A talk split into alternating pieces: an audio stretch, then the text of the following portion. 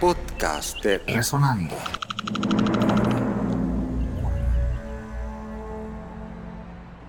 Bueno, muy bien. Mira, más que nada, muchísimas gracias por la oportunidad. Me siento estimulado, feliz y contento, más que nada porque vosotros que estáis aquí, Oscar Gargote, Alexandra Zamudio, mis compañeros en este proyecto tan lindo, eh, quiero agradecer pues la entrevista y más que nada nací en Aguadulce, Pocrib de Aguadulce, un 15 de julio, imagínense, año 1935, casi nazco con la República. sí, eh, mi nombre completo, Felipe Enrique Romero Guerrero. Ese es mi nombre completo. Eh, si me lo permiten, voy a, a contar cómo me introduje en la radio. Eso hace muchísimos años, me acababa, yo estaba en cuarto año, la escuela profesional, estudiando comercio, que posteriormente me gradué de eso y fui a la universidad y fungí como profesor de comercio dos años nomás, porque la televisión me absorbió. en fin, yo estaba en cuarto año, yo vivía en La Chorrera, desde La Chorrera oía las radionovelas de RPC, radio, y entonces yo me dije, y a mi madre, que en paz descanse, hace unos días se nos fue, le dije, mamá, yo voy a estar algún día en esas radionovelas. Muchacho, tú estás loco, tú usted no nació para eso, hijo, usted estudia su, lo que te quiere, comercio ya. Y digo, mamá, está bien, yo le voy a echar un cuento, mamá. Y me eché a reír, nos trasladamos a Panamá. Apenas me traslado a Panamá, comienzo a incursionar la radio. Yo tenía 15 años y medio y comienzo a ver la radio y la radio. De repente había un programa que se llamaba Los Monarcas del Aire y estaban en un programa de aficionados cantando. Siempre me gustó cantar. Y me metí a ese programa de aficionado y comencé a, quedarme, a quedarme, a quedarme, a marcar bien, a marcar bien. Pero un día le digo yo a Ramón Pereira, Peque en paz descanse, de la radio musical ese entonces, yo quiero ser locutor.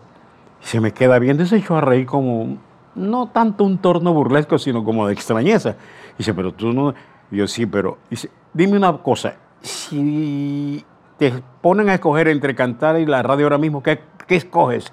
Yo le dije, yo escojo la radio y dice, ok, yo te voy a dar la oportunidad, porque sé que te gusta, pero tienes que dejar de cantar, porque si tú estás aquí van a decir que nosotros te estamos prohijando, te estamos dando eh, el, pase para la final y eso no...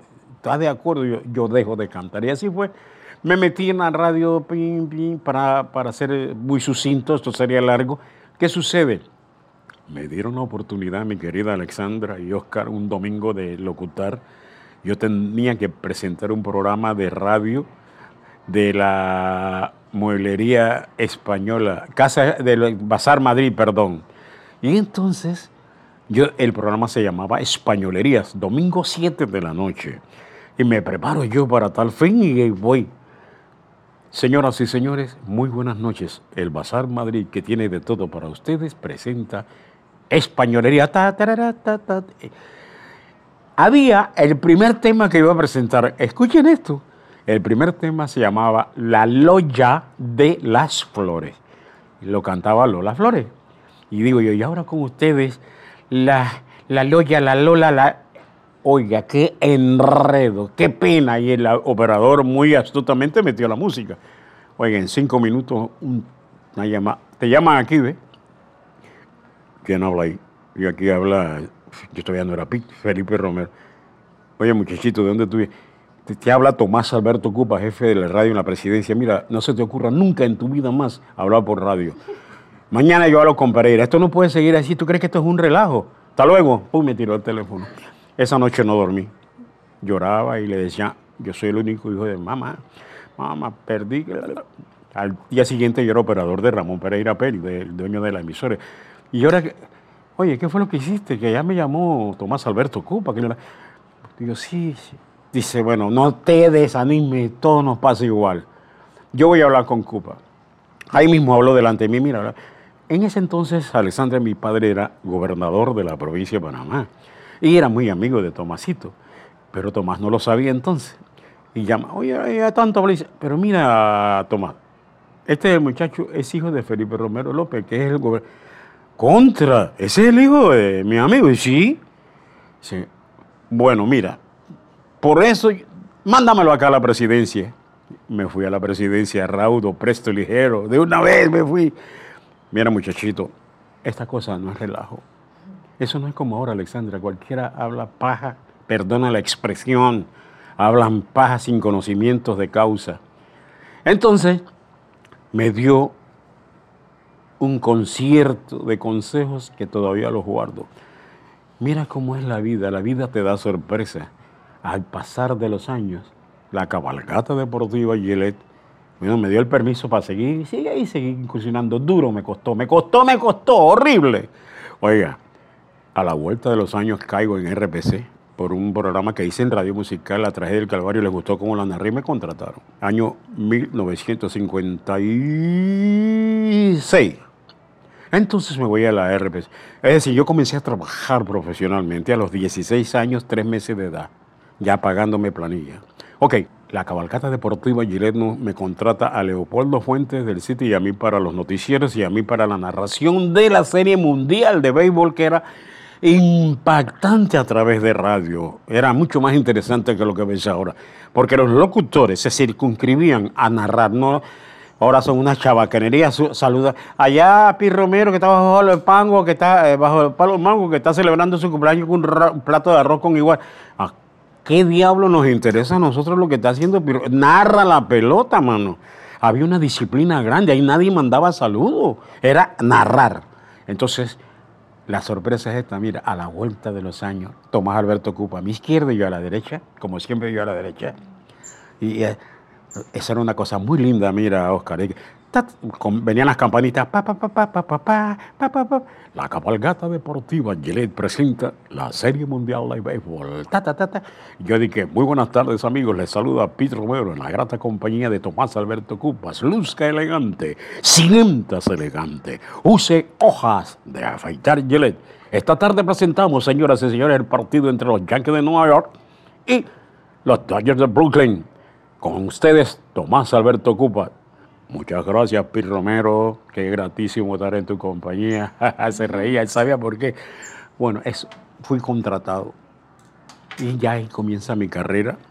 Incursiono a las radionovelas, que es lo que me apasionaba. Nosotros tenemos que impactar mucho con los efectos, los sonidos. Ya que estás hablando de sonido, te voy a hacer un ejemplo. Por ejemplo, nosotros no teníamos con qué lo hacíamos todo rudimentariamente con las manos. Por ejemplo, un caballo corriendo en la lejanía viene llegando a, la casa que está un poco empedrada. Te lo voy a hacer, mira. Aquí.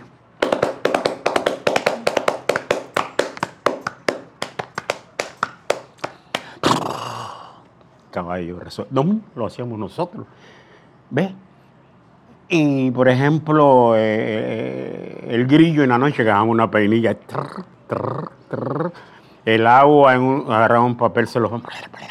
Todo lo hacíamos. Se ha perdido esa imaginación de cosas. Teníamos que impactar mucho en la radio para poder que la gente captase en su máxima expresión la idea que queríamos dar en la proyección de las novelas o en un programa determinado.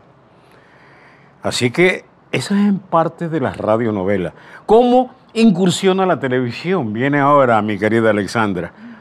Casualmente estaba yo haciendo una radionovela que se llamaba Más fuerte que sus vidas, 4.45 de la tarde, lo patrocinaba Del Monte, el que en base a una sola calidad, decía yo, ese producto yo lo narraba la novela con el difunto Néstor de Icaza, Juan Carrete, y yo decía, pan más fuerte que sus vidas. Bueno, terminé la novela como a la, digamos, la grabé, porque era una tarde, era casi todo en vivo. Recuerdo, a la una, faltando como cinco minutos para las dos, ya estaban en la 1959 por ahí. Estaban en la proyección de las, pruebas de televisión Canal 4. Esa era la locura. El equipo que trajeron costaba un millón de dólares. En ese entonces, 1958-57. ¿Y qué sucede? Estaban haciendo prácticas al aire. Y estaban los animados. Porque en ese tiempo se buscaban las figuras muy lindas, tú sabes porque creían que la televisión era pura, puras cosas bonitas, puras caras. Había un peladito que era de que presentador, pero yo lo veía y yo le decía, Rafael Duani, un cubano, estaba a cargo de la producción y de la graduación de los que iban a trabajar ya ofi en la tele. Rafael Doani, un cubano, muy amigo de nosotros posteriormente, con una sapiencia generalizada televisiva. Entonces, yo estoy con una guitarrita ahí, yo siempre tengo una guitarrita. En ese espacio comencé a tocar y llegó Rafael Doani. Tenía los ojos verde mar. Oye, Pete, tú sabes que tú me puedes ayudar, me pasado un problema hace así, no él era un medio calvo. ¿Qué pasó, papá? Dice, mira, e-, ese pelado presentador van dos días que no viene y yo no tengo quien me haga la prueba. Tú, tú eres un, yo te he ido animando aquí en la radio, tú, tú puedes hacerlo. Ay, ¿cómo me vas a meter a mí? Yo tenía una camisa azul, como de hilo. Yo, mira cómo, no, no, anda ahí abajo que te van a poner un poquito. Y hay una cubana que era bien clase, me puse. Digo, mira, lo voy a hacer por ti, pero me van a mandar por un tubo. Yo no sé. Yo confío en ti, chico. No jodas, anda para. Anda. ¿Qué tengo que decir? Bueno, este es RPC Televisión de Prueba, llame al, fíjate que me acuerdo el teléfono, llame al 25 10 15, cualquier información, estamos en transmisión de prueba, RPC Televisión, agradeciendo a todos los seguidores de esta emisora, a las novelas, ahora vamos a pasar, yo comencé inventado ahí, pero me, me, acompañé con la guitarra, ah, eso para mí era cantidad carajo. Te cuento que me mandé dos horas ahí Oye, pim, pam, y la gente cómo llamaba, y yo decía, me están mandando, pero nadie me decía nada, simplemente como a la hora que hubo un descanso, me hace Rafael Doni. Yo dije, hmm, entonces para que siga, yo no le creía. Bueno, para no cansarte, al final, cuando termino, dice Rafael Doni, te llama el gerente general, Ralph Smith se llamaba, un gringo, te llama que vaya inmediatamente a su despacho. Ah, me votaron hasta de las novelas. Yo iba, yo iba pesimista. Llegué allá Oye, cuando llego la secretaria, que eran mis panas, la secretaria me quería mucho. Pase, don Pi, pase. Cuando yo vi eso, digo, oh". Dice, oh, señor, él, hablaba bastante español. Oh, Mr. P, sit siéntate, por favor. Dice, mira, lo primero que voy a decir que estoy impactado con tu actuación. Y te lo voy a decir ya, desde ahora. Tú puedes contar que vas a ser presentador de televisión. Desde ahora, cuenta con ello, mi palabra. No dormí que en dos días, yo creo. Yo feliz. Bueno, y eso sí, en ese tiempo entrenaban a uno. No es que ahora, ah, porque yo soy fulano y vas a hablar paja, no. Y óyeme, y todavía yo me corrigen. Ella, me, ella alguna vez me ha corregido, otro, y yo lo acepto. Si uno no es Dios. Entonces yo comencé a aceptar a las cosas y ahí me fui. Ahí me fui. Mi querido Oscar, mi querida Alexandra nunca he dejado de trabajar. Este año, este año por la situación de, del trabajo mío fue que dejé de hacerlo unos dos meses, pero no es mi culpa. Entonces, sin parar, tú te imaginas casi 69 años, sin parar. Podcast Resonando.